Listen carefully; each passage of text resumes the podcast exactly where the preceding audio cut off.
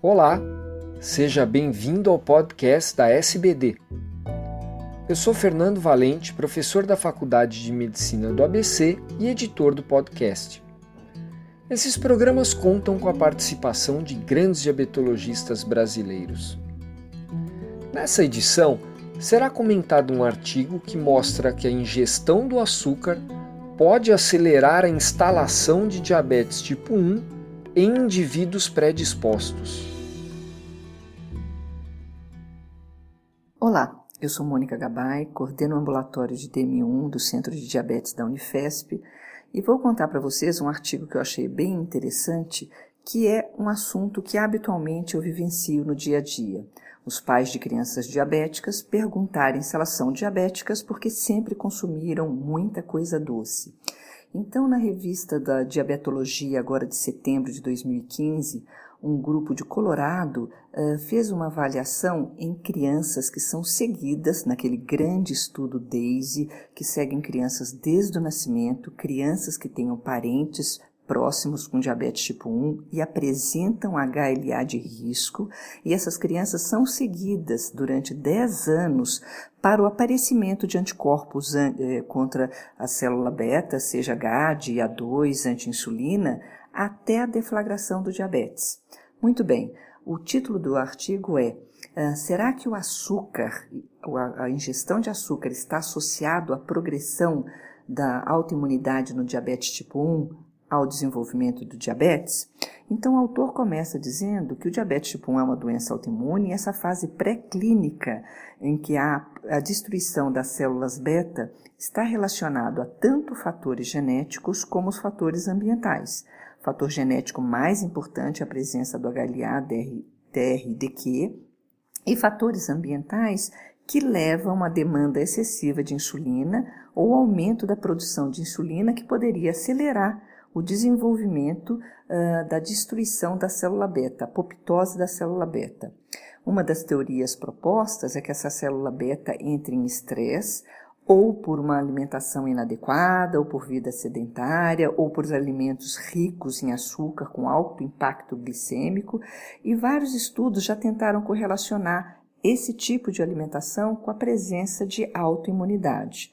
Então, a hipótese principal dos autores é se a ingestão abusiva de açúcar está relacionada ao maior risco de crianças uh, que apresentam anticorpos anti-insulina, GAD, A2, em desenvolver o diabetes tipo 1. Então, na verdade, eles estudaram justamente estas crianças que já apresentam HLA, DR, DQ e anticorpos uh, presentes. Esse estudo DAISY estudou 2.500 crianças uh, que tiveram, uh, desde 1993, durante 10 anos, e entre vários fatores que foram estudados, houve um questionário alimentar para avaliar a quantidade, o consumo de bebidas ricas em açúcar, refrigerantes, é, é, chás açucarados, refrigerantes sejam dietéticos ou refrigerantes normais e sucos de fruta. E o que eles mostraram é que, de fato, existe uma correlação entre o total de açúcar ingerido e a presença de excesso de açúcar com o aumento da progressão do diabetes naqueles indivíduos que já têm altos anticorpos presentes. Né?